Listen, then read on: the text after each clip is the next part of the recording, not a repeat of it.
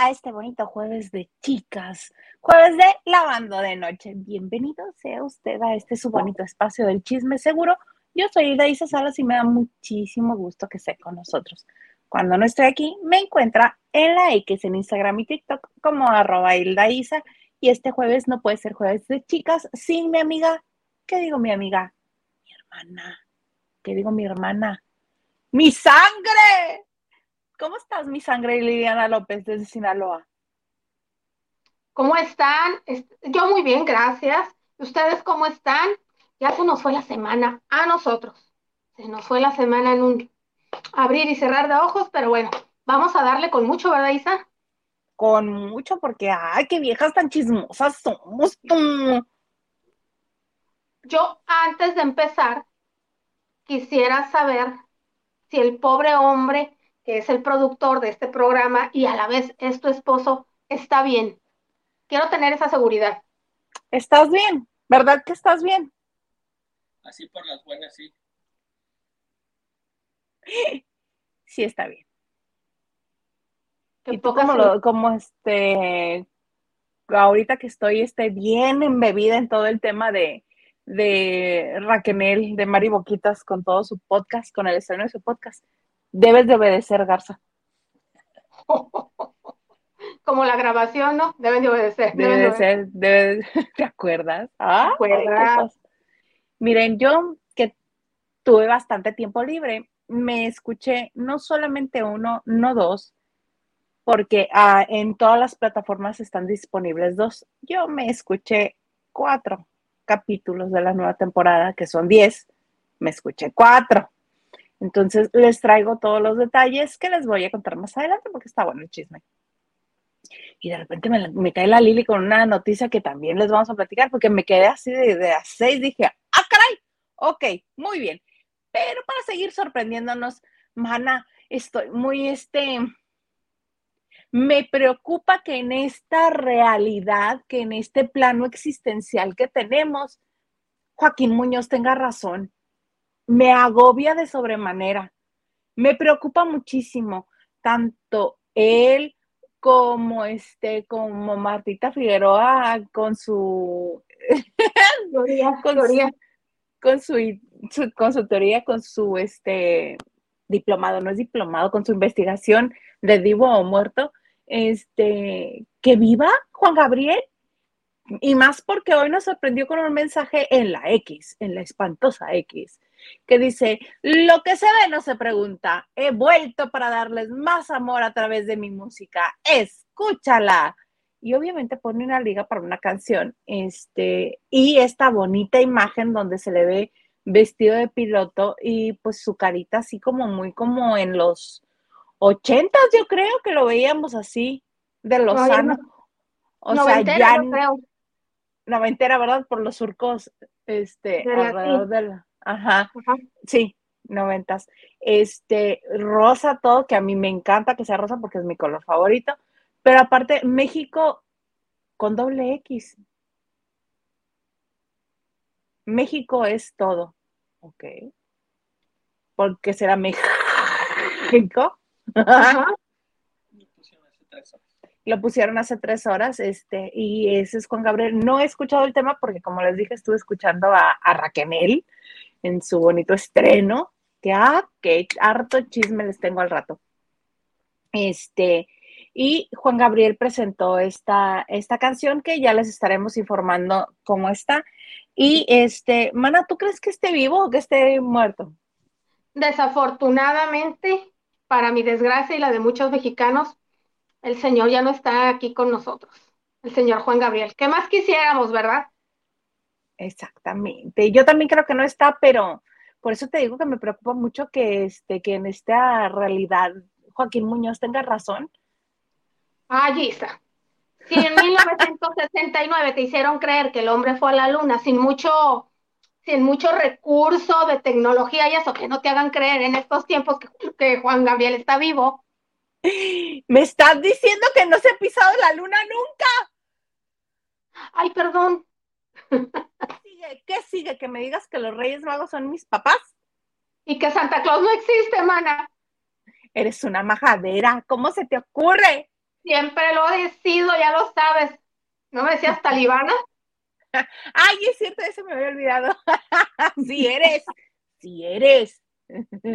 Pero bueno, ahí está esa bonita imagen, este, obviamente creada por inteligencia artificial y el estreno de esta canción que, pues, la familia, los herederos de Juan Gabriel han de querer que salga a la luz, porque mientras ellos lo dispongan, así será. Así es, así es. ¿Viste lo del evento, lo del, lo del avión de Juan Gabriel? No, no, no, cuéntame. Ah, bueno, este, se presentó una aerolínea, eh, un avión rosa con el nombre de Juan Gabriel, pero hacía todo.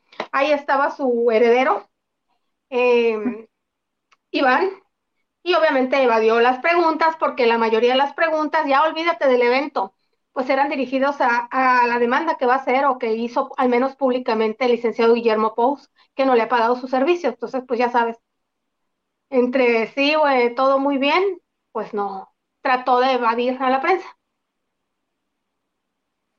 Pues ya sabemos que a él no le gusta el contacto con los medios de comunicación y cree que somos los enemigos a vencer y cree que solamente existimos para hacerle mal. Ojalá algún día cambie de opinión y quiera hablar con, con alguien. Deja tú con nosotros, con, alguien. Con la, única que habla y ha hablado largo y tendido y no dudo que lo vuelva a hacer es con Pati Chapoy cuando recién pasó lo de su papá, le dio una entrevista que, bueno, la señora la, la dosificó por una semana, como le, como le gusta a ella, y no recuerdo otra más. Sí, no, yo otra, más, otra entrevista más de él, digo. Esa fue la, eh, la entrevista donde estaba sentada su esposa también en entrevista. Claro que sí, hasta le preguntó, ¿y cómo claro, conociste a...? Claro, pues en la iglesia, a la esposa. En la iglesia dice que sí, porque al parecer sí, muy, muy devotos. Eh, muy devotos. Les debo la religión, no la recuerdo, no sé si sean católicos o si sean de otra religión, la verdad, pero dando a entender que era una relación limpia y sana, pues que se conocieron bien encaminaditos. Y que como está muy dedicado a la iglesia, él sería incapaz de, de muchas de las cosas que se le acusan. pues ya estaremos este, ahí al pendiente por si quiere emitir alguna otra opinión acerca de este bonito nuevo tema México. Señor Garza, ¿hay alguien con nosotros? Solamente somos la Liliana y yo aquí periqueando. Se escucha raro. Ah, perdón, como periquitos. Ok, amamos el chisme. Nos dice, ¿cómo le hiciste para escuchar cuatro? Que no tiene... Yo tengo, yo tengo mis secretos, si quieres al rato te cuento. Sí, sí, sí, que.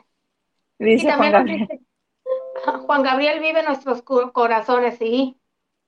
Como Pedrito Infante.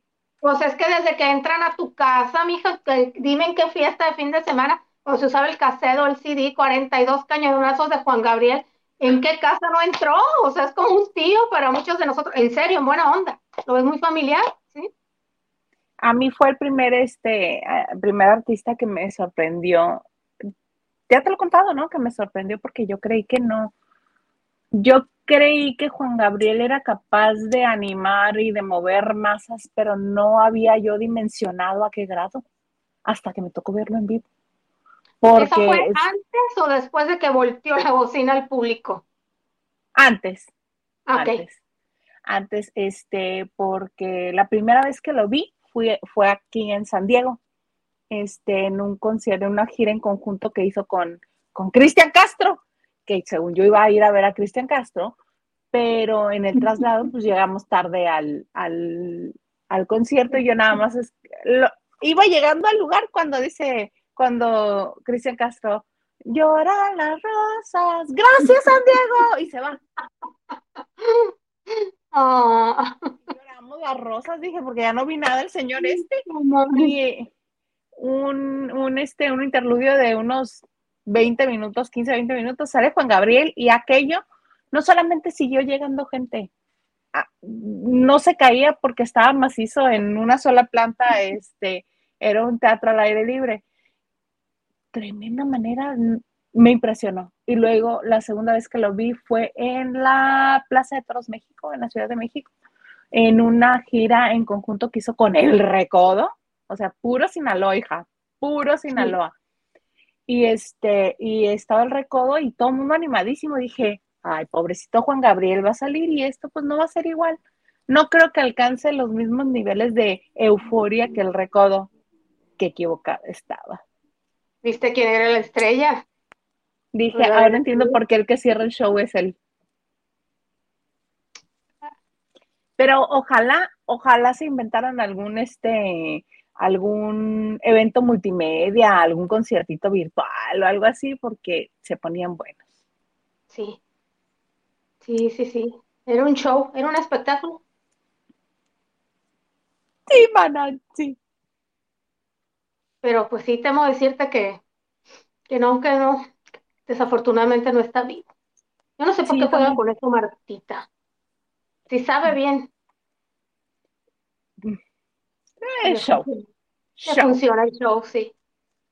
Y Ana nos dice, hola, pero esa nota de que Juan Gaón esté entre nosotros no es idea de Martita, es Jorge Carvajal también, hay que dar créditos en teorías conspirativas.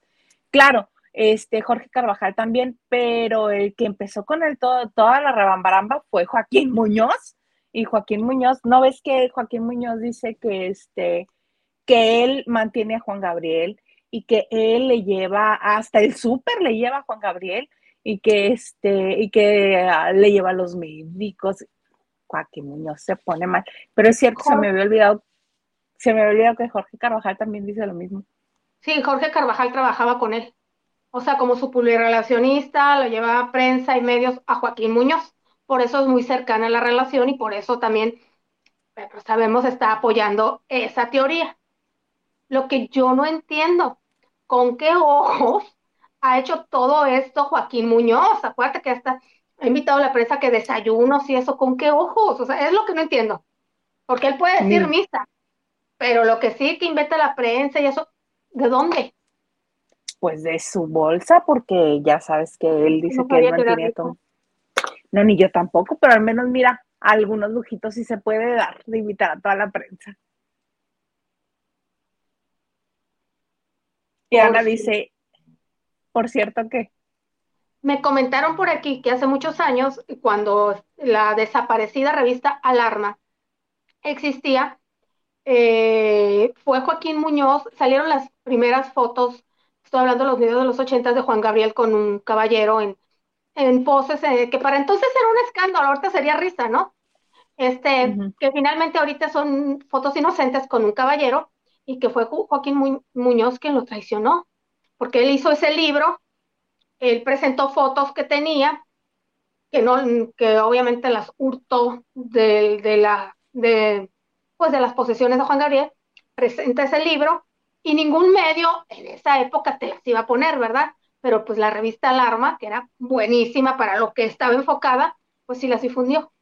Y me están diciendo aquí, era un escándalo, o sea, él está en la tiendita donde vendían las revistas, la única, únicas dos, bueno, volaron.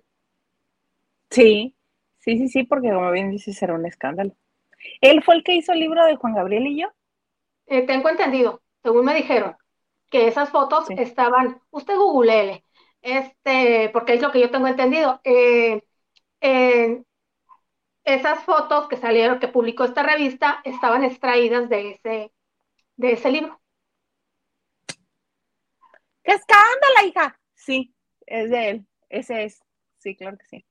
Pues mira, ya estaremos viendo si van a seguir con el numerito, si aparece, si es el doble, si es lo que sea. Pero bueno mi Juanca. Oye, Mana, este, yo quiero que me cuentes que, ah, tenemos una imagen porque quieres, este, porque quieres inaugurar una nueva sección en este tu bonito jueves de chicas, que también es como jueves del recuerdo, jueves de TVT. Sí, Garza, ¿nos puedes poner esa mágica imagen que yo no tengo idea? No tengo idea, Liliana. Le busqué y le busqué y le busqué y le busqué. ¡Ay, no! la del saco rojo. mi primo. que anda queriendo conseguir novia. Ahí está. Ahí está. A ver, lavanderos, por favor, échenme la mano. y díganme, tienen de aquí a que termine el programa, nada, no, voy a decir nada. ¿Quién es esa bella chica? Sandra Chequen Montoya. El vestuario y el maquillaje para que más o menos ubiquen, ubiquen la época. Pero bueno, Sandra nosotros continuamos. ¿No eres tú, Isa? Porque estabas muy... No, Isa, yo creo que esa chava te lleva unos 10 años por la época. Pero nunca tuve el cabello así en esa etapa, no. Tenía el cabello como, en ese tiempo me cortaba el cabello como Ilse de Flans y me hacía el fleco así como quíntuple. Porque Ay, tenía con qué. Sí, claro, eras de las típicas niñas de, de, te agarró la moda de flans como siendo niña, como mi hermana la menor, y eras de la que quería el copetazo y la moda de, de los, ay, me encantaba, la, las camisetas, las camisolas así, Los cortas adelante, atrás largas, exactamente, la falda mm, de mezclilla, eh, entalladas y los leggings. Eh, fuiste esa típica niña, estaba chiquita y de eso pedías. Ah, pues era mi ilusión. Oye, Sí, era la moda. Gilito, si era la moda. Eh, Gilito dice, Carmen Campuzano en sus buenos tiempos. Era más bonita Carmen Campuzano, mucho más. La chica es muy guapa, pero Carmelita Campuzano era bella, en serio. Este, y Ana dice mariboquitas. Eh, no. Podrían en la edad más o menos, Bueno, pero no. al ratito vamos a Ahí regresar con esta foto. No hay prisa. Sí. Exactamente, no hay prisa. Ahorita vamos a regresar con esta foto del TBT, del jueves del recuerdo, además de jueves de chicas, porque este es la nueva sección de Lili. Oye, mana, pero mientras le atinan todo. quién es la le atinan quién es la del saquito rojo, cuéntame qué está pasando con Anaí. Ay, bueno, pues hace unas horas corrió el rumor, pero fuerte, fuerte, fuerte, que Anaí eh, había contraído el bicho famoso. Entonces, eh, se especuló y se dijo que eh, debido a eso, parte, la, o la, más bien la gran mayoría del staff de RBD estaba contagiada y que pues sí era muy posible, ajá, que se tuvieran que mover fechas y ya saben, ahorita están los chicos a todo lo que den lo gira por Estados Unidos, mover fechas o en su defecto, eh, pues no contar con la misma Anaí en los conciertos. Uy, digo, tragedia, tragedia. Les guste o no les guste, le guste Cristian Chávez, así se para de cabeza, la estrella, y con todo respeto para todos, es Anaí. Es Por Anaí. eso no habían hecho la gira antes, porque Anaí no estaba disponible para la gira. Claro, pueden salir sin Ponchito Herrera, pero sin Anaí no. Pueden salir sin Cristian Uckerman, con todo respeto para el chavo, pero sin Anaí no. Pero bueno, entonces. Pudieron eh, salir, pudieron salir sin Dulce María, pero sin Anaí, ¿no? Pues sí, ya lo vimos, ¿verdad? Tampoco, también vimos la ausencia de Ana María. Y bueno, y de Maitecita Perroni, pues ni se diga, ¿verdad? Entonces, oh, que la. Entonces empezó a correr el reguero de, de comentarios de que, pues, a, a un baterista, con todo respeto, hay mucho músico y ya sabes, como son profesionales, les dan las notas y sacan todo, ¿no? Sí, Y obviamente fueron a correr con Dana Vázquez, que es la publirelacionista. Yo no sé cómo le hace Dana, ¿eh? en todo está. Pero en el momento, pero si es en Chicago, pero si al otro día fue lo del evento de este, de, de las joyas esa de la cajita azul, ahí está, te, te puede estar atrás de, de, de su artista invitado. Pero si mañana es en Miami, lo, la ves en el evento atrás, o sea, me refiero al tiempo, porque se hace presente, pero bueno, le preguntaron y dijo que ella ni siquiera se atrevía a responder y que mejor fuera Anaí quien desmintiera eh, o negara tal información. Y pues sí, hay gente, el grupo tiene pactado hoy y mañana una, pues conciertos en Chicago, pasado mañana creo que están en, en Colorado y así sucesivamente, ¿no? Eh, pues sí, mucha gente se, se preocupó, pero Anaí, este, pues astutamente subió dos historias que no sé si sean en el momento o son fotos que ella ya tenía diciendo, eh, Chicago, estamos listos, estamos ready, ¿no? Entonces, ahorita deberán Y hace ser, ocho minutos, hace ocho minutos puso uno, gracias Chicago. Y otra vez así todo. Sí, ahorita ya son las 11, pasadas las 11 de la noche en, en Chicago. Entonces, ¿qué mejor manera de desmentir un rumor sin fundamento? Porque de la nada se dijo, pero corrió así, preocupando a la gente. Pero no. Entonces, eh, Anaí está bien. Y como tienes razón, sin Anaí no hay gira. No.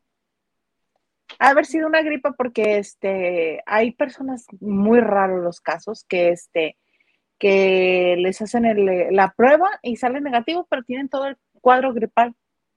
Pues mira, bien está y está en Chicago. Claro, claro. Y además, además este, también dicen que como en Estados Unidos han están pues saliendo casos nuevos de este virus, Sí, ya todo que- mutado y lo que sea así. Ay, mana, tú que te vas todos los miércoles de vaga. pero pues ya estoy esperando el, el refuerzo tú. ¿Qué, ¿Cuándo sale? ¿En cuántos meses sale, señor Garza? En un mes sale el refuerzo. Y voy a que se me caiga el brazo otra vez porque ya ves que duele eso, que es un contento. No creo que duela, más bien lo que se siente, ¿no? Después.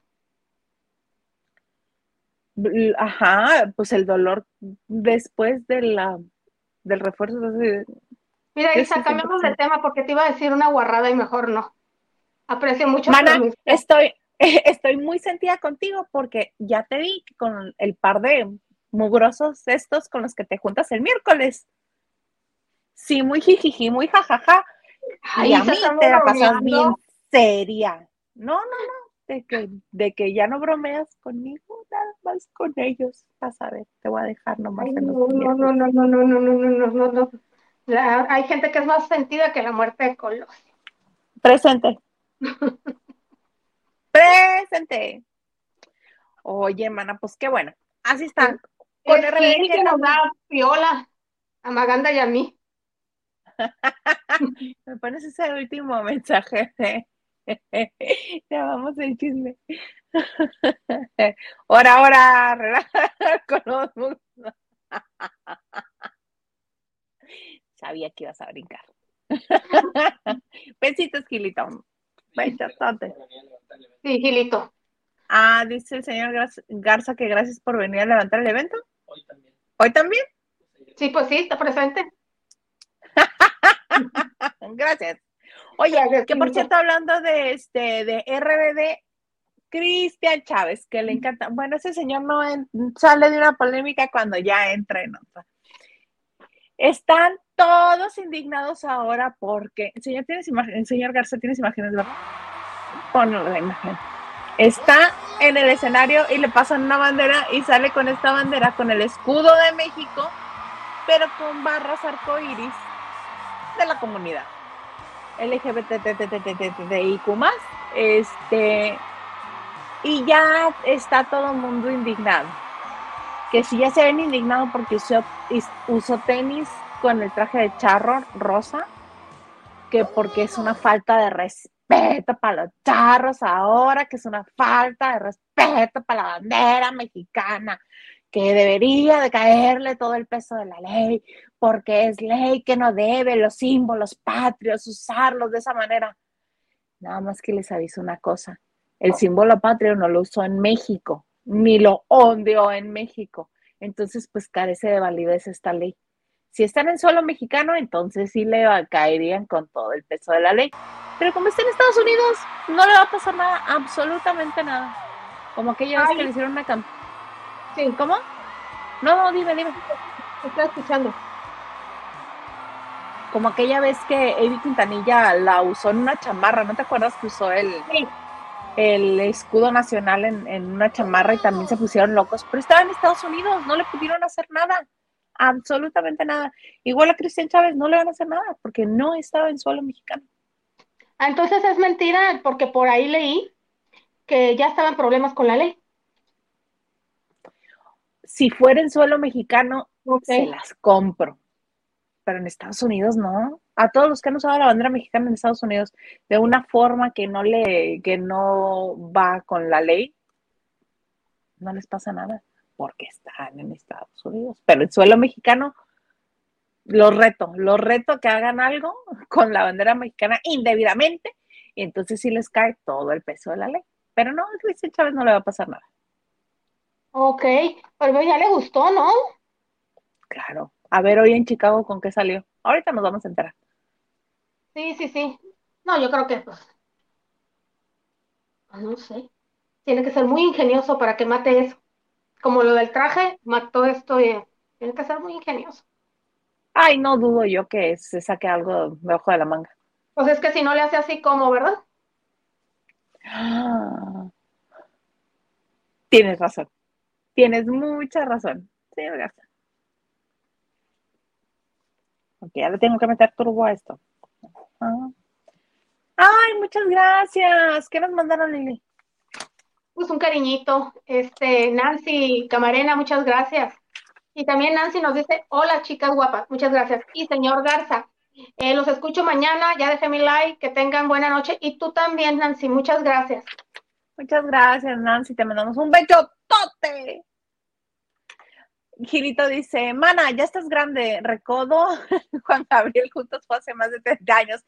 Cállate que estabas ahí a un lado de mí. dice, yo tengo ese libro. ah, el del... Yo no pude ir. ¿No estabas ahí tú también? ¿No? No, no ibas conmigo. Pero Gilito sí está bien.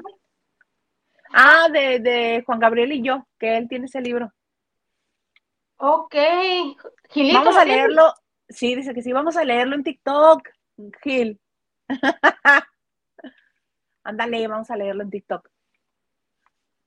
Diana Saavedra nos dice, hola a todos los lavanderos, Isa Lili, don productor, y que sale la mata, eh, la mota parte 2 de, de Machi. Así le decían a Mari Boquitas en su casa. Ah, ok, ok, ok, ok, ya. Pues, pues se les lleva ventaja a todos, este, Diana. Nos tiene que decir, bueno, son, son truquitos. Se los, se los vamos a dejar que se los guarde. Ella cumple con traernos aquí la información.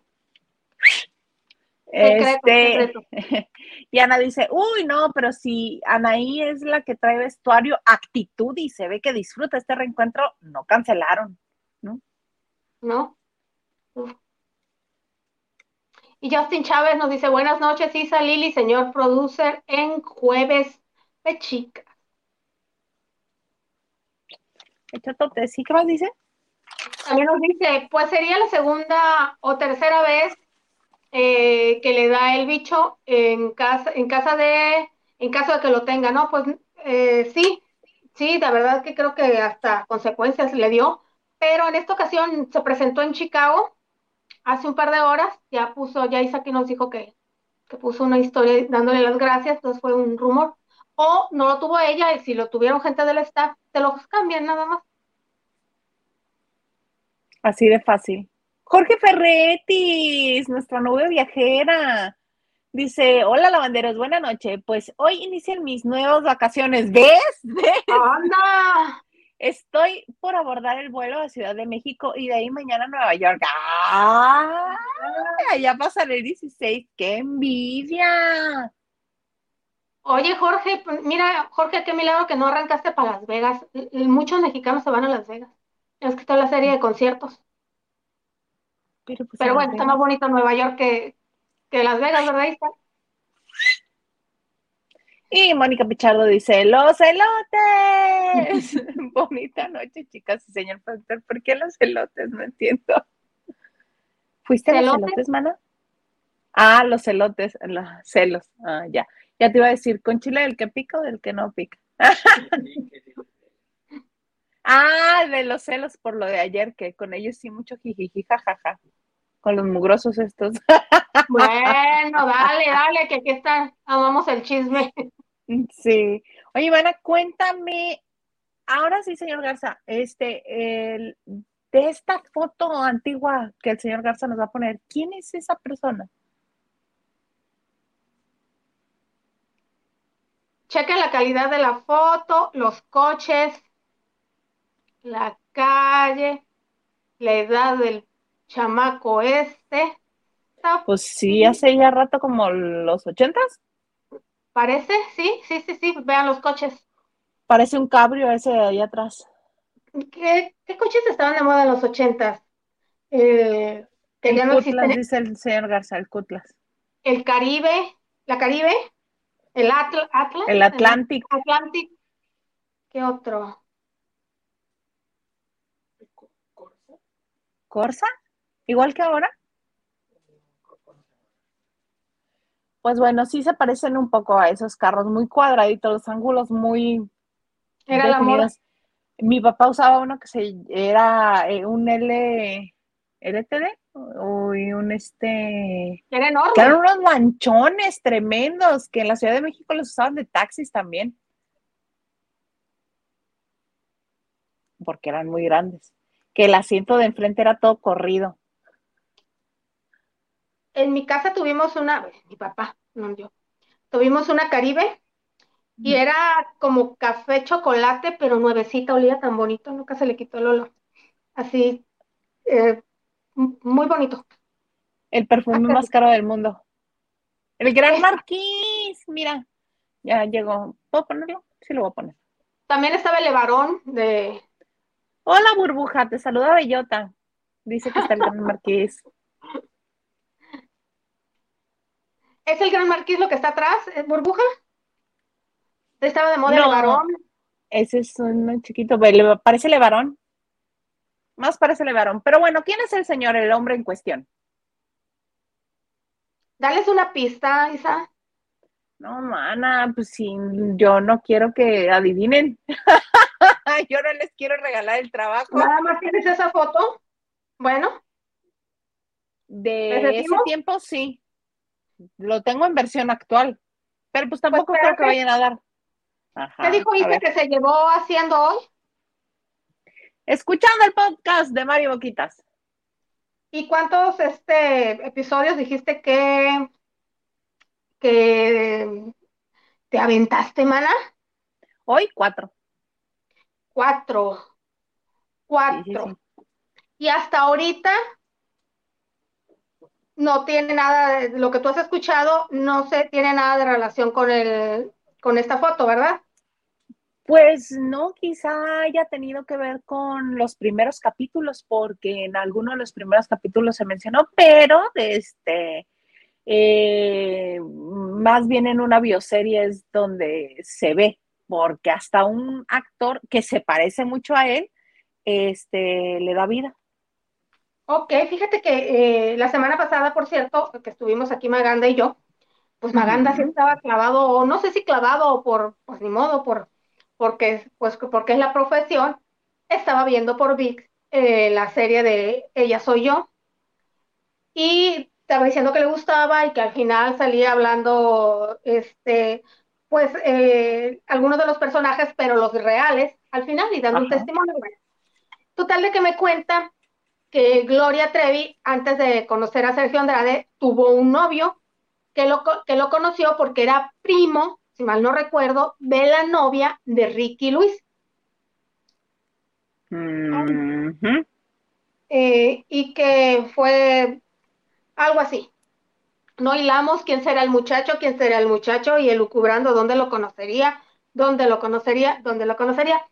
Pues bueno, eh, al parecer eh, ese, ese novio en la serie se, se habla de él, como bien nos dijo este Maganda, pero lo hacen llamar Javier Molina. Desde un principio sospechamos que le estaban cambiando, si le están cam- cambiando el nombre a las personas o a las figuras eh, públicas, pues obviamente a una persona que es privada le iban a cambiar el nombre, que era Javier Molina, pero dije yo, pues ha de ser un, nom- un, un- un nombre parecido, el de la vida real, ¿no? O sea, al menos las iniciales pensando yo, pero pues no, al parecer Mari Boquitas o Raquel Portillo, como ustedes quieran, eh, en su podcast, en Boca Cerrada, que tú ya escuchaste cuatro capítulos, ya le dio nombre a ese novio de Gloria Trevi. Y el, no, el novio o el, el noviecito de la juventud se llama Eric Hassel y es hermano de la actriz Gaby Hassel. No sé si la recuerdan, ella eh, era una de las protagonistas de Agujetas de color de rosa. Ella sí es patinadora. Era villana, ¿no? Era la villana, Natalia era, Natalia Esperón la buena, y después se fue a TV Azteca e hizo un par de telenovelas. Y hasta que se retiró, se casó y tuvo hijas y todo. Entonces, y Mari relata que cuando la mamá de Gloria le dio permiso para venirse a vivir sola, a sola al DF, pues relata, ¿no? Que Gloria había venido a hacer el casting, vino de Monterrey a, México exclusivamente a hacer el casting de la doble de Chispita. Y eh, se quedó aquí, ahí, se quedó aquí en el DF. Y pues bueno, dijo eh, que ella le contó que tuvo un novio que se llamaba Eric Hassel y que era novio del, y perdón, que era hermano de la actriz eh, Gaby Hassel. Al darle el, el nombre Mari Boquitas, pues todo el mundo lo empezó a buscar, quién es, quién es, quién es, y pues se metieron en las redes sociales de, de Gaby, lo que sea, ya ofreció este, pues ahora mucha, el, entonces muchachón una entrevista porque ya le pusieron un nombre y ya habló de lo que fue la relación de Gloria Trevi. Entonces dijo que sí, que efectivamente él tenía 19 años, Gloria 16 cuando lo conocen, y el romance se dio en 1983, lo cual coincide, porque Chispita es de diciembre del 82 hasta todo el 83, tengo entendido. O sea, sí coincide con, con la fecha de la doble de Chispita. Y que la conoció a Gloria en eh, una fiesta, acompañó a su hermana Gaby, que era un poco más chica que él, a una fiesta del grupo Escándalo. Yo la verdad no lo recuerdo, no, no lo voy a recordar, ¿verdad? El grupo, eh, si es en los 80, estaba muy de moda, el grupo Escándalo, y ahí conoció a Gloria, que se empezaron a ver y todos se hicieron novios, pero que él desde entonces, eh, ya terminaron, se prometió no hablar de la relación porque se sentía amenazado y tenía miedo que le hicieran algo. Sí influyó Sergio Andrade en que ellos terminaran, la relación duró dos años, del 83 al 85. En 1985, eso sí lo busqué, ya estaba el grupo Boquitas Pintadas, que fue cuando los lanzaron, cuando las lanzaron, porque eran puras niñas. Y a partir de ahí termina esa relación y siente que, para, en su opinión, Sergio Andrade tuvo mucho que ver en que ellos terminaron, porque le empezaron, la, la iba a visitar, pero le ponía traba para que Sergio la viera. Entonces llegó un momento en que ya que se hizo Gloria famosa, dijo, pues yo ni hablo, a mí me pueden hacer algo. El señor hoy tiene 59 años, hizo su vida, no sabemos cómo, no hablo de su vida actual, este es hoy. ¿Se parece al papá de Gloria? Así ya grande, se parece al papá de Gloria. Sí, tiene toda la actitud del señor Regio. Sí. Cejón bigotón. ¿Y qué crees? todo lo que nos estás diciendo lo, este, lo sustenta Gloria en la serie. Sí, sí fue Sergio Andrade el que la hizo terminar con él. Ah, ok. todo eso lo relatan ella, ella soy yo. Ok. Este chavo habla de un, de un noviazgo bonito. Dice que Gloria que le estaba interesada en el cine. Pero la vida la llevó a la música, dice, siempre tuvo mucho talento, dice, lo demás ya es historia, dando a entender, pues ya saben ustedes, ¿verdad? Que, nos va a contar de su, de su éxito, que finalmente él no lo compartió, te digo, porque a Gloria la lanzaron como Gloria Trevi en 1990 y ellos se separan en 1985. Creo que es un señor atractivo, buen tipo. A mí también me parece. Eh, que yo sepa, Gaby Hassel yo no sabía de este hermano, porque unas primas mías eh, eran vecinas de Gaby Hassel cuando estaban chavas, cuando estaban chavas las dos. Ella era, ella era niña de satélite, creo, quiero creer que, que él vivía ahí. Y tengo entendido que sus papás son de origen alemán, por eso los, o sea, no son Hassel, son Hassel, da, da, da, da, y artísticos se lo cortaron en Televisa el Hassel, ¿no? Son de origen alemán, creo que eran niña bien tienen varias hermanas, porque mis primas me contaban de, de los Hassel, pero me contaban por Gaby, porque veíamos la novela, nunca del hermano, ni, ni, ni, bueno, ni cuando nos íbamos a imaginar, yo creo que ni mis primas supieron, ¿verdad? Sí, no, estaría yo muy confundida de que no nos hubieran dicho antes tú. Claro, claro, y pues Gaby, no sé si ya la recuerdan ahorita, Gaby se casó con el hermano, ¿te acuerdas del productor de Televisa de Roberto Hernández, el que hizo Tres Mujeres? Sí. Era el esposo de Gaby, Miguel, hermano de, hermano de, de Roberto, y creo que trabajaban juntos, pero Gaby, no sé, nunca regresó a Televisa, o sea, no, no se aprovechó de, de la relación o de el poder que tenían su cuñado y su hermano. Sí. ¿Ya ubicas a ella? A Gaby Hassel, por supuesto. ¿Te acuerdas que en una ocasión fuimos a una plaza de Interlomas cuando recién habían eh, inaugurado el Palacio de Hierro y pues ese nos faltaba conocer y éramos bien vagas, que nos la encontramos en, en el área de comida rápida y me dijiste, mira quién está ahí. Estaba con una de las hijas. No me acuerdo, mana. Nomás me acuerdo de lo vagas. De eso sí. Ah, sí, sí, ahí no mentía yo. no, no, no. No, mentirosa no eres, mana. Pero ¿qué tal? Sí, este, eso no, esa información no está en, en los nuevos capítulos de la segunda temporada. Yo creo que esa información debe de estar en, en los primeros capítulos, en los primeros 10, pero no lo recuerdo, fíjate, de, del podcast de Mario Boquitas, porque en los cuatro nuevos no habla de nada de aquella época. Este, ¿Te refieres a la primera temporada? A la primera temporada debe de ser, si, si dio la información en el podcast, debe de estar en la primera temporada. Pero se me hace raro que no hubiera saltado desde entonces la información. A mí también, este, pero no, ahorita por nada, por nada, ahorita te voy a contar de lo que sí hablan. Este, eh, palabras más, palabras menos, todo lo que nos comentaste es cierto todo, al menos desde la versión de Gloria Trevi también, es exactamente lo mismo que ella cuenta en Ella Soy Yo. Entonces, no mintió el señor. No, ni, ni entonces ni Gloria Trevi, ¿no? Porque como todo, digo, y lo, y lo digo porque todo está bien tratadito. sí, sí, sí, sí. Señor Garza, antes de arrancarme con todo este suicidio. Sí. Ana nos dice, es que es el mes patrio. Eh, Hilda, todo el año. ¿Lida o qué? Hilda. Hilda, ah, es que sí. Todo el año um, da igual, pero este mes eh, no con la bandera, no. ¿Con la bandera? No. Igual que con los niños, no, no, pero también Justin Chávez dice, aunque no le hagan nada a Cristian Chávez, tanto él como otros cantantes, desde mi punto de vista, deberían respetar las banderas de los países a los que van. Algunos las pisan o les escupen. ¿Qué? Eso sí es una majadería. Pues Madonna no se la pasó, se la restregó por la de Puerto Rico en los 90 en un concierto. Sí. ¿Por el Arco del Triunfo? Por todo el cuerpecito, sí, en Puerto Rico. sí, Raquel, nos dice buenas noches, che internet. Dice, no me avisó, me tienen buscándolas. ¿Cómo? ¿Cómo? Ya checaste si no te quitaron la campanita, porque luego eso hacen. Pero da igual la campanita, ¿eh? Ah, no, Isa. Ana, dice, tú siempre, Gil, levantando el evento. tú siempre, Gil, levantando el evento. y para todo, ¿eh? Para las fiestas, las reuniones, los desayunos, para todo, mi Gilito, estrella.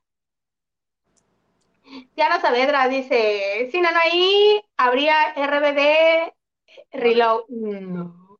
Que no se engañen el resto de ese grupo. ¿A quién entrevistó López Doriga? ¿A quién? Triste realidad. Mónica Pichardo dice, con del que pica. Chile del que pica. Pues para que costé, ¿no? Burbuja, dice, hola bellota. Corazoncitos verdes. Y este, Raquel dice, es un LTD. Eran inmensos, ¿no? Esos eran grandotes, sí. Igual que los Gran Marquis. De ocho cilindros. Mónica Pichardo dice, mi primer coche fue una Caribe 77 que me dio mi padre querido. Ah, pero qué padre. ¿Qué color, qué color? Dinos. Y Cristi dice, hola Cristi, dice, era hermano de Gaby Hassel. Sí que sí. De Gaby. Ana Cristina nos refrenda Gaby, sí. Diana Saavedra dice, sí se ve el aire de familia al señor Hassel. No se está sonriendo, pero si se sonriera podríamos ver si también tiene el dientito chueco, como su hermano. Y Henry de Gales dice, muy bien Liliana, eso es estar preparada para la nota, no como otro que nomás se avienta como el borras. No diré nombres, pero termina en da. Mendigo Gilito, ¿cuál es tu segundo apellido? Porque no, no, no encuentro quién pueda ser. González. O sea, su segundo apellido es González. Ah, entonces es Maganda. No estaba yo segura. Es Olivares. Es Alejandro Olivares. Aunque ni siquiera es Maganda. Mira lo que Olivares dice. Raquel dice, sí, me quitaron mi suscripción. Ah, caray. ¿Ves? ¿Cómo Es que eso luego pasa. No sé por qué pasa. Pero desuscriben gente y, y le quitan todas las activaciones que ponen. Cheque Ah, usted su, su suscripción, sí. Que por cierto, muchas gracias. Yo no había estado aquí para comentarlo, pero me da muchísimo gusto informarles, festejarlo, celebrarlo y sobre todo agradecerles que en este su bonito canal ya llegamos a los 11 mil suscriptores orgánicos todos. Muchas gracias. No diré Muchas más gracias. que son orgánicos. Orgánicos. Reales, Ajá. netos. Neto, si no yo, yo hubiera comprado un montón para que me subieran los likes. No es cierto. Francisco Franco dice, hola Isa, Lili, las amo y nosotras a ti, Francisco. Bechototes. Y Cristi dice, antes que todo, antes de todo, buenas noches. Perdón que no lo hice antes. Jejeje. Ya sabemos que tú siempre saludas que eres una Sí, sí, damita muy educada. Dorada. Adorada. Diana Saavedra dice, Lili, escuchando, eh, No, echando de cabeza Eh, al compañero, al compañero. da. Ay, Diana, así como lo escribiste, se me vinieron tres letritas. No, no, no. A mí me encanta compartir con él, la verdad. Sí, ay, es lindo. Sí. Este, Edgar Espinosa, muchas gracias por el cariñito. Dice, hablando de Anaí, ¿ya vieron el video donde sale su marido? Canta y canta al lado de Alejo Espina. Yo no lo he visto. Hashtag amiga, date cuenta. Isa, ¿te lo mando? Mándamelo, quiero verlo. Pero más tardaron en el que a mandar el comunicado, ¿no? De que le piden una foto. Lo, bueno, o sea, la teoría es cierto, te piden una foto y no sabes este ni quién es. Claro. No, más fotos le van a pedir ahora que salió beneficiado. Pero bueno, no, no, no hablamos de política aquí. No, puro espectáculo. Exactamente. Vas, Diana. Ah, ¿qué pasó, Isa? Perdón. Tú, tú, tú. Diana nos dice, llegaron a los 11 mil. Sí, muchas gracias a todos. Sigamos aquí, por favor. Sí. No se vayan. Revisen su suscripción porque a lo mejor no se dan cuenta. Si estamos en ataque cuando dice Isa es verdad. No es choro. Telling you, telling you, telling you. Pues bueno, llegó ese bonito, bonito momento de ahora sí, mira, dejarme ir como el hilo de medio.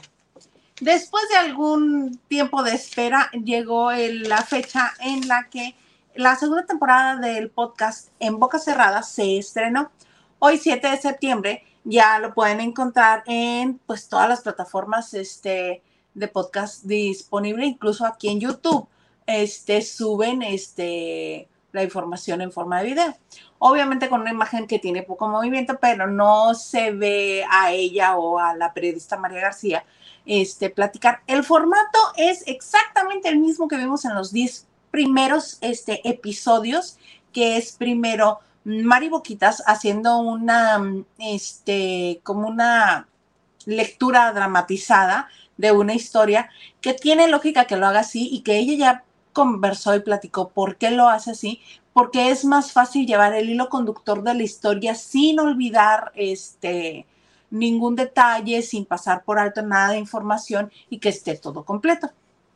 Después entra la interacción con la, este, con la periodista María García, en la que hablan de lo que primero narró dramáticamente este, María Raquel, que ahora este, la diferencia que yo siento entre los capítulos de la primera temporada y estos capítulos de la segunda temporada es que ya le dramatiza más, ya es más.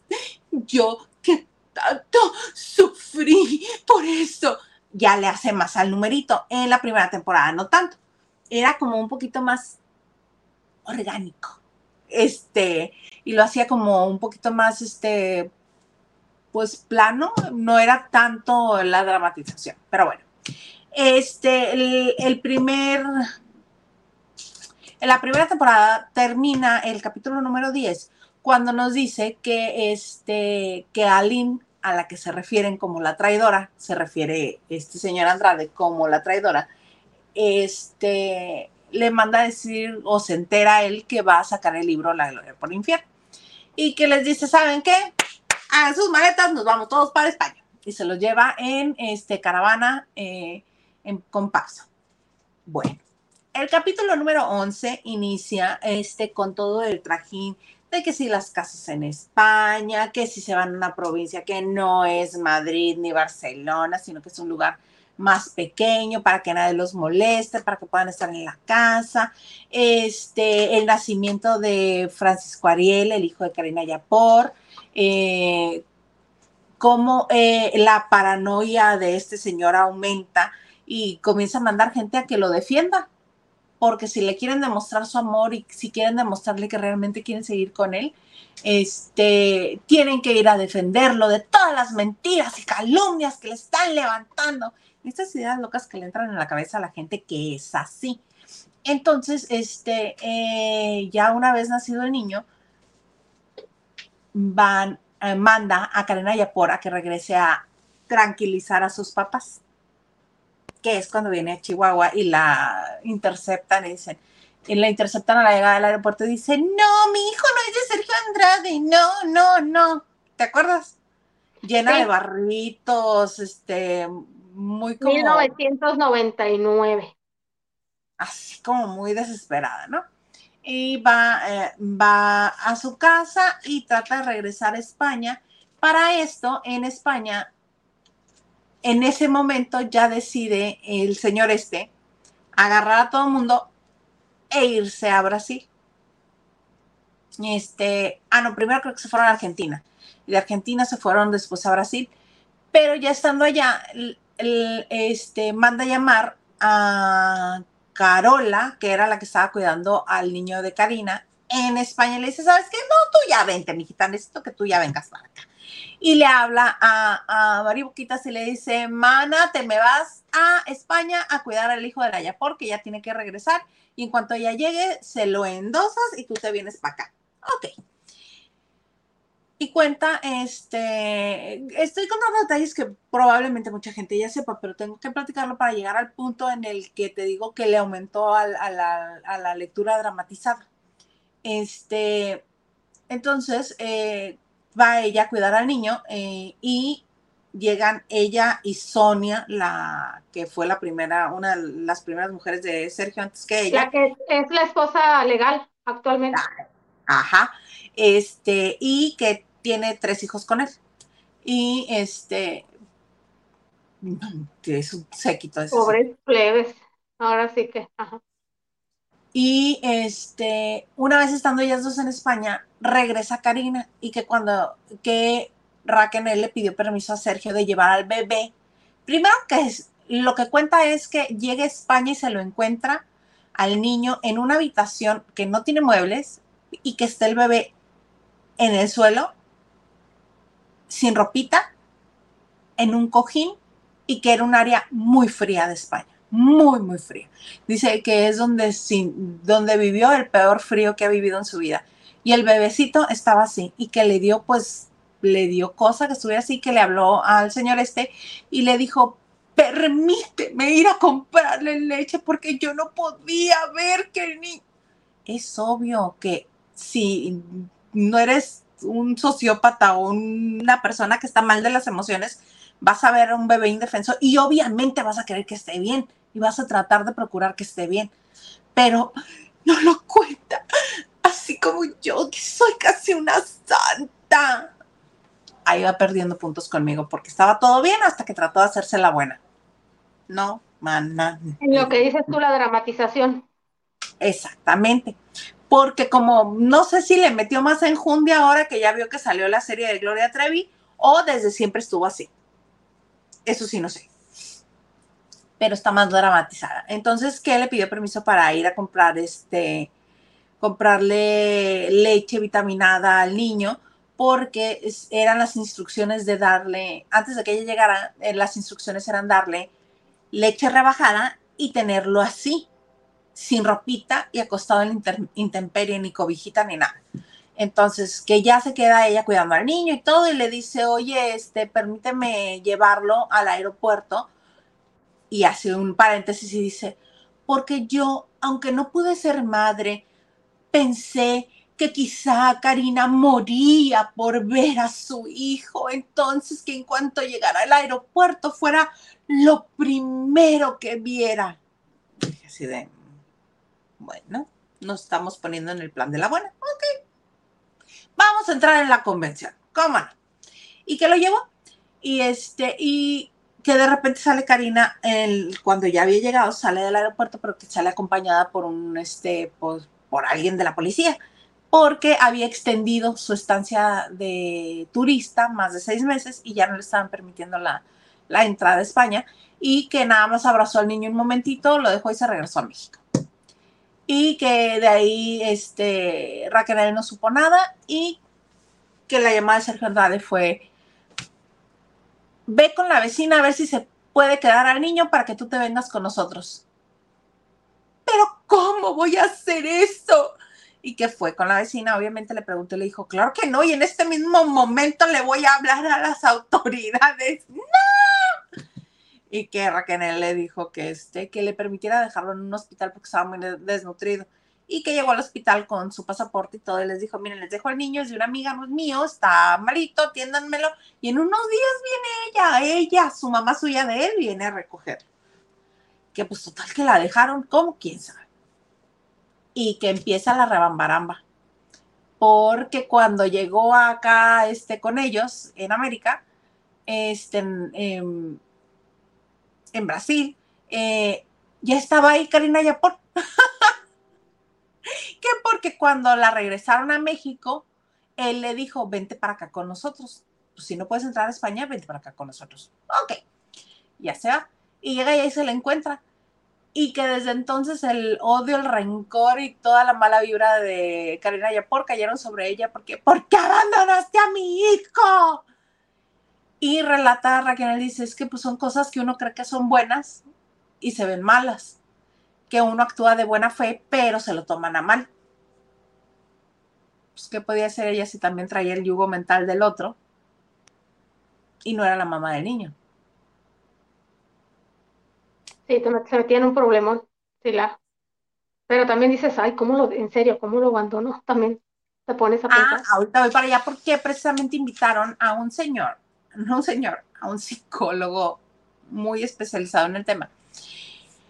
Pero bueno, llega y narra este, después narra eh, cómo van comprando propiedades y obviamente cada vez les va reduciendo más el alimento y cómo este, es ahí donde se inventa los castigos de los alimentos de echados a perder. Todas estas historias que nos contaron después de horribles. Este, todo eso y que obvio ella siempre dijo, a mí me tocaba comer lo más feo y lo más echado a perder, eso también lo cuenta en el podcast. Y resulta, porque mira, el capítulo 11 habla este, de la llegada a España y, ah, me estaba brincando ese punto. En ese entonces, antes de salir de España, le dice este, a Raquel, porque este, ya era el embarazo de Karina, antes de que naciera el niño, la llevan al médico y que supuestamente en los papeles les dicen que es niña. Entonces llega y le dice, ay, va a ser niña, y que por eso permitió que siguiera el embarazo, que si no lo hubieran interrumpido. Entonces que cuando nace Francisco Ariel le dice, me mentiste, me engañaste, porque me mientes a mí, que yo te doy todo, que no dices que me amas, es más, mira, me voy a matar, que siempre las amenazaba con eso que si yo me voy a desvivir ahorita, si tú me engañas. Hazme favor. Es que creí que me querías decir algo. No, sí, qué mala pata nunca cumplió. Hizo mucho daño. Muchísimo, porque haz de cuenta que en ese momento le dijo, vas a ir y le vas a pedir dinero a tu mamá, creo que 11 mil dólares, pero vas a ir y le vas a decir que estás embarazada. Ah, porque había, justo fue cuando salió todo el numerito de, de el embarazo de Karina como menor de edad y que había dejado al niño allá. Entonces le vas a ir y vas a pedir dinero a tu mamá y le vas a decir que estás embarazada y que lo de Karina es mentira y que tú y yo reiniciamos nuestra relación y que necesitamos ese dinero para comprarnos una casa. Pero ¿cómo voy a ir si estoy re flaca? No me va a creer que estoy embarazada. Pues de aquí a que te vas, comes solamente pan para que subas de peso. Que dice que nada más subió dos libras. Que llega, llega este, a su casa en Tamaulipas y este, la mamá le dio el dinero le dio el dinero, pero justo cuando estaba de visita con la mamá, que le baja, que le llega su periodo. Dice, ¿y ahora cómo le voy a hacer? Pues se supone que estoy embarazada, ni modo que diga, tráiganme unas toallas. y que además que ni siquiera se las compraba porque era demasiado gasto. Obviamente hace mucho hincapié en que este señor es avaro, porque dinero tenía. Eh, quería más y codo y no les daba para nada y por eso este no las dejaba que se bañaran, no las alimentaba, no les compraba toallas, no, nada que significara algo que él creyera que es gasto, lo hacía. Este, y ese es el capítulo 11. Este, después el 12 narra todo lo de Francisco Ariel y que ella lo dejó en el hospital y se vaya para eh, Brasil con ellos. Y este, y el capítulo 13 ya es cuando narra cómo vivían hacinados casi siempre en dos departamentos. Uno donde vivían él y Gloria y algunas, y el otro donde vivían todas las demás. Y como dos chamacos que ya estaban. Exactamente. Y desde como en ese año nacieron cinco niños de las diferentes mujeres. En ese capítulo invitaron a un psicólogo que es especialista en casos de este de cultos y de sectas. Porque lo que dice él, que se llama Israel Castillo, que no fue un clan, sino que fue más bien que lo trataron como un culto. Que mucha gente este, que ha estado en cultos tiene las mismas este, acciones aplicadas a ellas, así como Raquel, porque decía, es que eh, em, era un, un estrés postraumático, y dice, no, no, no, no, mi chava, no, no, no, mi bonita, no, no, no. Ese no puede ser estrés postraumático porque ese, el, el, trauma es de algo breve, algo este, sorprendente, algo repentino, algo que no esperas, como un accidente, como este, que alguien se apodere de un avión o que alguien te este, prive de tu libertad o algo así, ¿no? Eh, y que te liberen pronto, es este, eso sí podría ser un trauma, tomado como un trauma a nivel psicológico. Lo que ella vivió es algo que se le llama trauma complejo, que por lo regular es, eh, lo viven las personas que eh, experimentan un cautiverio prolongado o una niñez de maltrato, donde este, dependen de una figura todopoderosa, que en el caso de ella, y, este, y que te lastima sistemáticamente, pero que tienes que generar un vínculo afectivo, un vínculo emocional con ellos. Y sí, cuando está platicando el episodio del, de Brasil y los departamentos y cómo vivían y cómo todo esto, ella dice que comenzó este, pues, a tener este, de cierta manera lo que él ya tenía rato diciendo que quería, que su fin último ya no era ni ser el productor famoso, ni hacer discos, ni cantantes famosos, nada. Él lo que quería era tener una isla donde viviera con pues, lo que él le decía a su familia. ¿Sí, mana? Sí, mana sí, es que no te quiero coartar tu comentario. No, no, no, no, no, no, no, nada, estoy pensando, pero no, tú síguele. Me, encanta cómo relatas en serio, en buena onda. Pero sí los tengo que escuchar porque es... Por supuesto, porque obviamente va a haber detalles que a mí se me están escapando. Yo les estoy haciendo aquí el resumen general para que vean de lo que va. Y este, y pues decidan si quieren escucharlo o no, si no, yo se lo sigo contando pero este trae cosas muy buenas. No, sí, porque dan ganas, como lo estás contando, dan ganas. Porque además ella sí da datos, sí da información. Ya pues ya no tiene nada que perder, Isa. Absolutamente nada, ya dijo, voy derecho, no me quito. Entonces, ah, te decía que en, estas, en estos dos departamentos donde vivían en Brasil, él, este, la actividad más este, recurrente que tenían era sentarse a ver películas. Entonces, este, había un sillón donde se sentaban él, Gloria, y quien él escogiera para que tuviera derecho a disfrutar de su presencia. Entonces, ah, lo utilizaba de castigo o de premio, ¿verdad? Y dice eh, Mari Boquitas que una de las cosas que recuerda haber visto en esa sala de ese departamento en Brasil fue la historia de David Koresh, el que tenía una secta en Texas.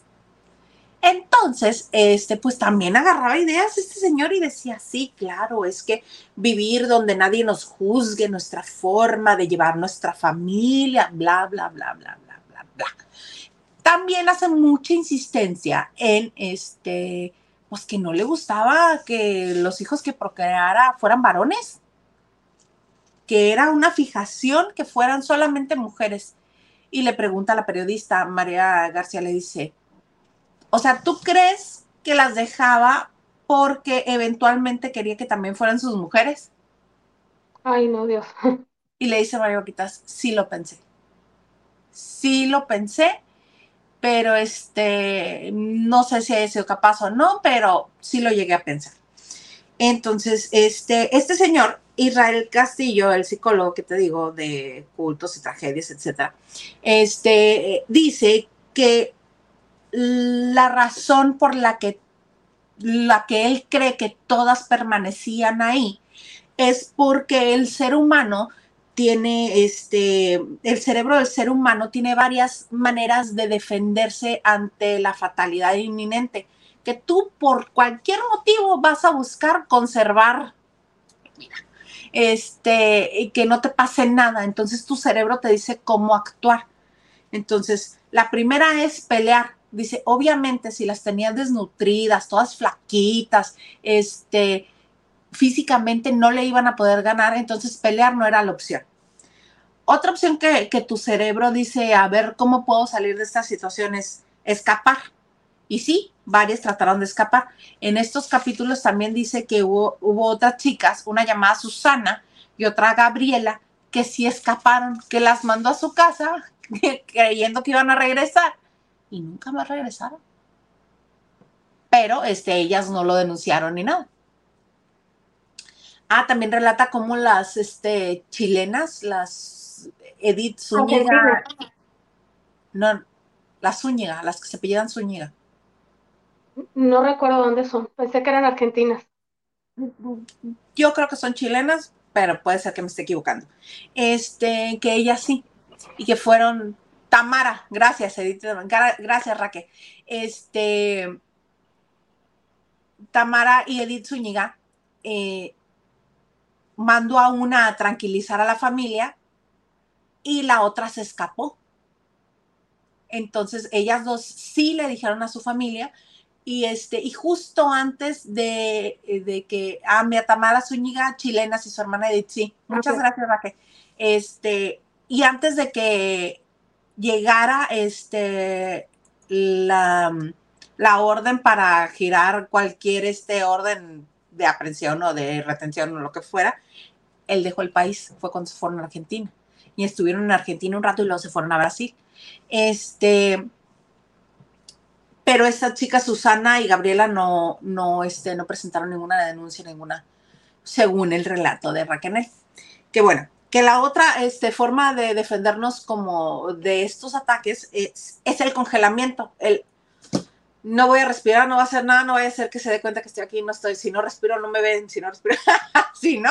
Este, y que recientemente hay estudios que dice que para este tipo de trauma complejo, eh, la cuarta forma de nuestro cerebro humano de defendernos es el complacer que por eso es que estaban ahí, que porque sí las atrajo y sí las sedujo y sí las retuvo con la idea de, es que te voy a hacer famosa, es que vas a ser corista de Gloria Trevi, es que te voy a hacer tu disco. Pero con esta manipulación y con esta llevadera y traedera de toda la información que les manejaba, este, ya más bien era como estos que te cobran por por darte seguridad en tu negocio. Así él era. Es que yo te voy a proteger, es que yo te voy a cuidar, entonces por eso me tienes que querer y por eso tienes que querer estar conmigo. Por eso era la manipulación emocional y mental y nunca les cerraba las puertas, bueno, no, las tenía cerradas, las este, mandaba de viaje y por eso coleccionaba las pruebas de los boletos de avión para decir, yo no las tengo en contra de su voluntad, mira, aquí está que fue a su casa, fue en esta fecha, fue en esta fecha, fue en esta otra fecha, que eso es lo que hacen y que por eso este, las víctimas buscan pues complacerlo. Este, y finalmente el, el capítulo 14 habla, eh, empieza hablando de cuando se escapa Carola de la Cuesta.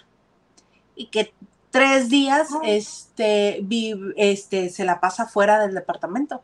Y creyeron que ya se había ido. Y que él ya estaba tan paranoico de lo que estaba sucediendo con Aline y con Karina, que, este, que creía que todo le iba a pasar. Entonces le dicen que se escapó brincando al balcón del vecino y no les cree.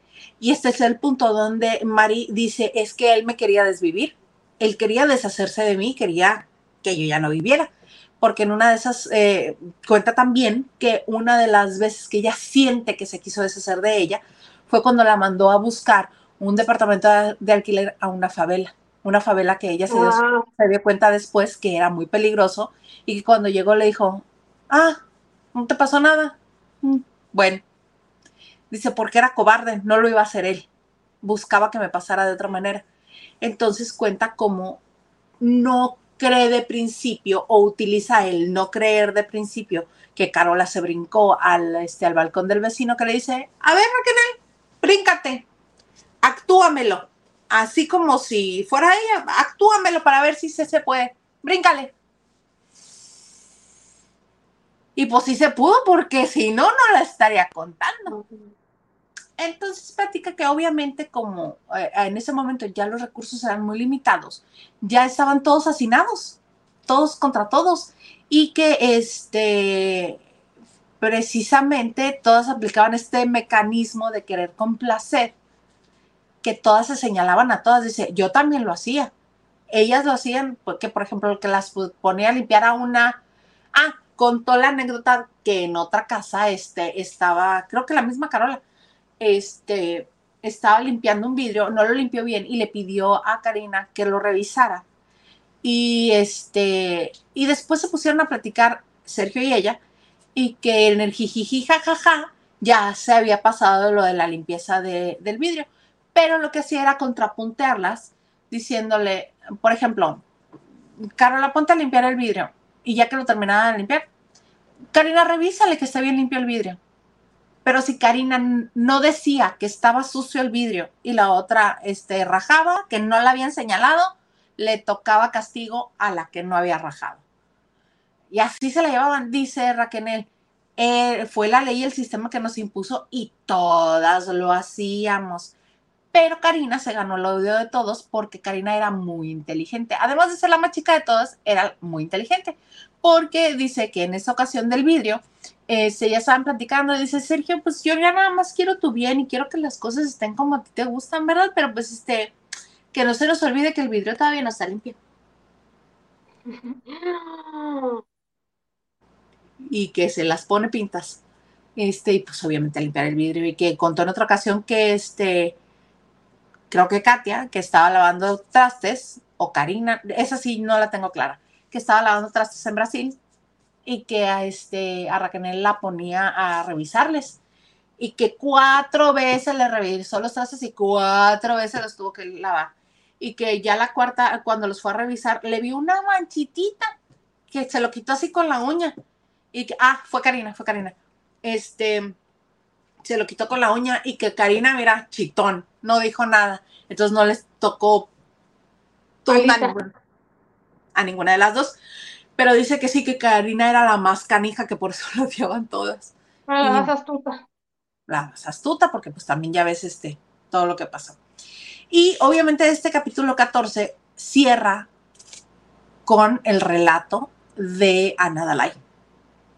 Cierra hablando este, de cómo Gloria veía que todas tenían bebés y ella se la pasaba repitiéndole a Sergio, quiero un hijo, quiero un hijo, quiero un hijo, quiero un hijo, que cuando finalmente se embarazó, que fue la más feliz de todas y que nunca la había visto así de bien y que fue la única que le permitió ir al ginecólogo, que se dieron cuenta que era niña y él también estaba feliz, que una panacea y que todo es muy bonito, que hasta llegó un día y les dijo, a partir de ahora quiero que sepan que esta es la familia, yo soy el papá, Gloria es la mamá y todos ustedes deben de actuar como las hijas. Entonces, que, este, que cuando nace la niña, eh, todo muy bien, muy bonito, nada más que era muy chiquita y que ella la amaba mucho, que le daba mucho gusto cada vez que nació un hijo de Sergio, que como a ella no le permitieron, Raquel, que como a ella no le permitió tener hijos, que este, que, y que como obviamente ya no había intimidad entre ellos desde hace mucho tiempo, este, pues ella no tenía posibilidades de quedar embarazada y que pues ni modo.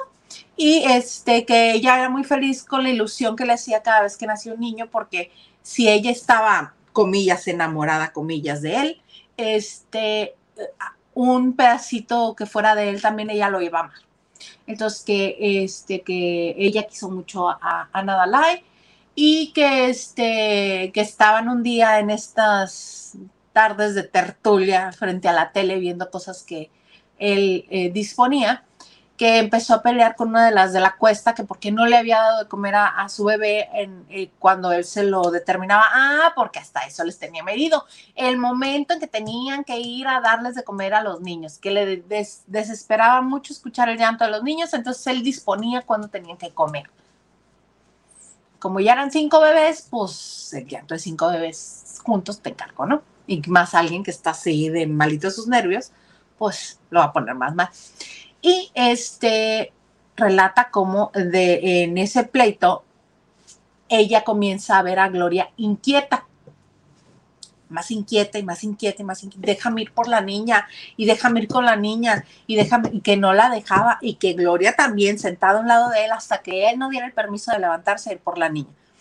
Entonces le dice, ve tú a una de las de la cuesta, ve tú con la que estaba peleando, ve por la niña y tráesela. Y que cuando ya sale de ahí, este, ya sale con la niña toda tapada y que Sergio le dice, ¿por qué esa cara? Parece que traes un muerto.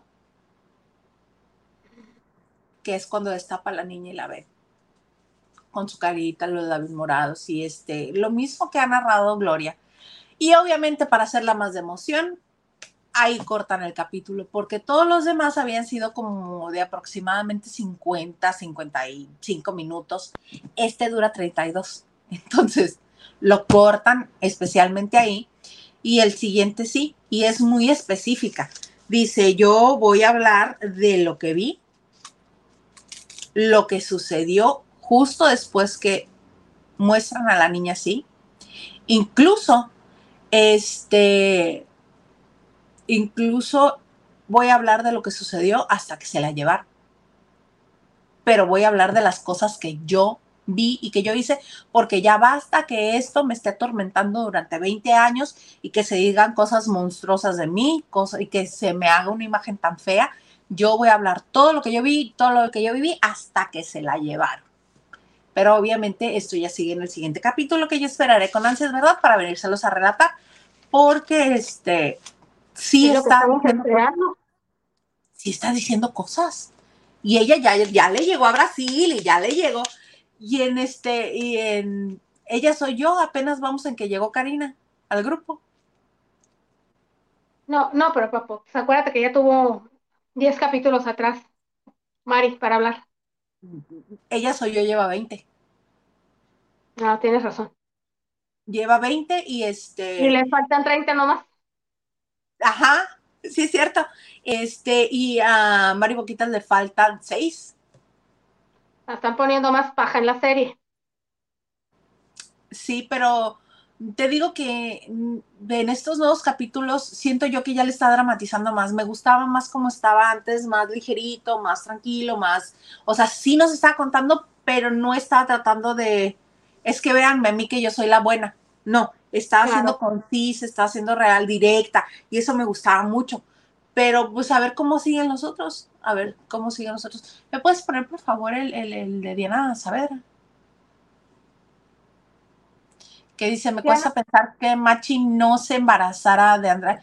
Sí se embarazó. En uno de los capítulos cuenta que sí se embarazó y que la manda este, a Texas junto con Sonia y, este, y que le practican una extracción sin su consentimiento, sin ella saber que le hacen firmar papeles de obvio de eso y este y que ella no lo supo. Así es como lo cuenta ella en el podcast. Podcast. Pero sí, sí quedó embarazada y la hicieron que, que no lo tuviera. Que lo interrumpiera. Qué, qué triste. Sí que sí. Pero así las cosas. Está bueno. Está bueno el chisme. Y mira, les creo, porque ha sido del dominio público que papás han encerrado a sus hijas en sótanos por años y han tenido hijos y no han visto la luz, o sea, les, les, creo. Aunque se vea, se vea exagerado, pues hay, hay realidad en otros casos similares. Claro, y por todo lo que platica este psicólogo, te digo, le da más validez a, a, todo lo que dice porque va hablando de las características y dice, sí, pues claro, las tenía así para dominarlas. Claro. Y por eso no se iban. Pues muy bonito el relato. Señor Garza, ¿queda algo o no queda nada? Mónica Pichardo dice, ayer Marichuy habló de que eres una gran periodista y opino lo mismo. Gran equipo. Muchas gracias, Mónica. Sí. Dice Henry, qué gran diferencia entre boca cerrada y ella soy yo. Abismal.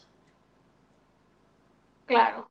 Y Henry también te dice, le creo más a Raquel porque sí ha reconocido que Aline y Karina hicieron lo correcto. Mari Boquitas, te queremos. Eh... Liliana, Liliana. También te queremos, muchas gracias, señor productor. El producer eh, debe estar, ¿qué? Debe ser rescatado. Pues ustedes que no, bueno, aquí los de Mexicali que no han echado la mano, ¿eh? Ya pidió ayuda. Ya tiene varios programas pidiendo ayuda. Y dice Free Producer, Pray for Producer, liberen a Willy y al producer, el producer para presidente 2024. No digas liberen a Willy, este, Henry. Si saben que es liberen a Willy. Tarea para el próximo. Lupita Robles dice, buenas noches de chicas, saluditos de fin de semana familia La Bandera. Un besito, Lili. Carlita Barragán, sí. Carlita Barragán dice, Oli, bellas y señor produce, llegué tarde, pero aquí me quedo hasta el final y mañana lo veo completo. Muchas gracias, Carlita. Mil, mil gracias. Y Raquel dice, Raquel ahora sí está facturando lo que no le permitieron en el pasado. Exacto. Y Raquel también nos dice, si no conociéramos la historia, se pensaría que es una novela muy truculenta. Así es. Así es. Pero este, ahí está. Juzgue usted. Ahora que sí, que juzgue usted, dice Pati Delgado. Una linda noche, par de bellas, señor producer. Saludos y buena noche a todos. Gracias. Muchas gracias, Pati. Oye, Mana, pues ahora sí que no la prolongamos. Este, nada más queda que nos digas la del TBT, la del saquito rojo. No, ya había escrito. No, pues es que te digo que ya dijeron que si era este Carmen Campuzano, que si era este. Dieron varios nombres. ¿Quieres saber? Lo dejamos para la próxima semana. Lo dejamos para la próxima semana. Se los ponemos en el cuarto de lavado si quieres. No, no, no, no, no. Tiene que ser aquí porque como ya enseñamos la foto. Bueno, para el lunes si quieres o para el próximo jueves. A cuando le adivinen. A cuando le adivinen. Anden pues, su TBT. Mana Shula, ¿algo más que desees agregar? Nada, lavanderos, muchas gracias por acompañarnos toda la semana. Este, como siempre, un placer y que interactúen con nosotras. Amiga, pues mil gracias, señor productor. deseo que su fin de semana sea más relajado, que alguien se apiade de usted y que vayan y lo rescaten. Por algo está pidiendo auxilio lo Perdón, Isa. ¿Vas a decir algo? Ah, ok. No puede. Puras pérdidas con ese señor. Muchas gracias por habernos acompañado una semana más de Lavando de Noche. Qué gusto, qué maravilla que termine la semana del chisme con nosotros, porque muchos trabajan todavía mañana. Obviamente, ni que fuéramos a Europa, ¿verdad? En México se trabaja incluso el sábado y a veces hasta el domingo. Pero nosotros lavando de noche llegamos hasta aquí hasta el jueves. Recuerden que a mí me encuentran en la X, Instagram y TikTok como arroba Hilda Isa cuando no estoy aquí, ¿verdad? Echando el chisme aquí en su Nación del Chisme. Este, mana, qué gusto volvernos a encontrar. Mira, nada más, este, pónse de, de Gladys Molina, por favor. De la foto del saquito rojo. De la del saquito rojo. Ninel Conde, no. No, no, no. Va a estar muy difícil. Dice la mamá de Pati Cantú. no, va a ser muy difícil, pero ella era famosa. Les voy a decir más o menos cuando Ella perteneció a un grupo finales de los 80 y en el 90 se la, lanzaron como solista. Y es más o menos, ella era famosa cuando los Timbirichas estaban en su apogeo, ya cantaba Paulina Rubio como solista, eh, más o menos por esas fechas. Bueno, Paulina Rubio. No, no, no es cierto, Paulina Rubio estaba en Timbiriche. Para más o menos que le midan la edad. Mm. Cuando Lucerito cantaba Cuéntame, todo, es más o menos esa época. Las pecas del espalda, cuéntame. Bueno, bueno, pues entonces hasta aquí lo dejamos y regresamos con el en vivo hasta el lunes en este su bonito espacio de chisme seguro que se llama La banda de noche. Eh, Ale.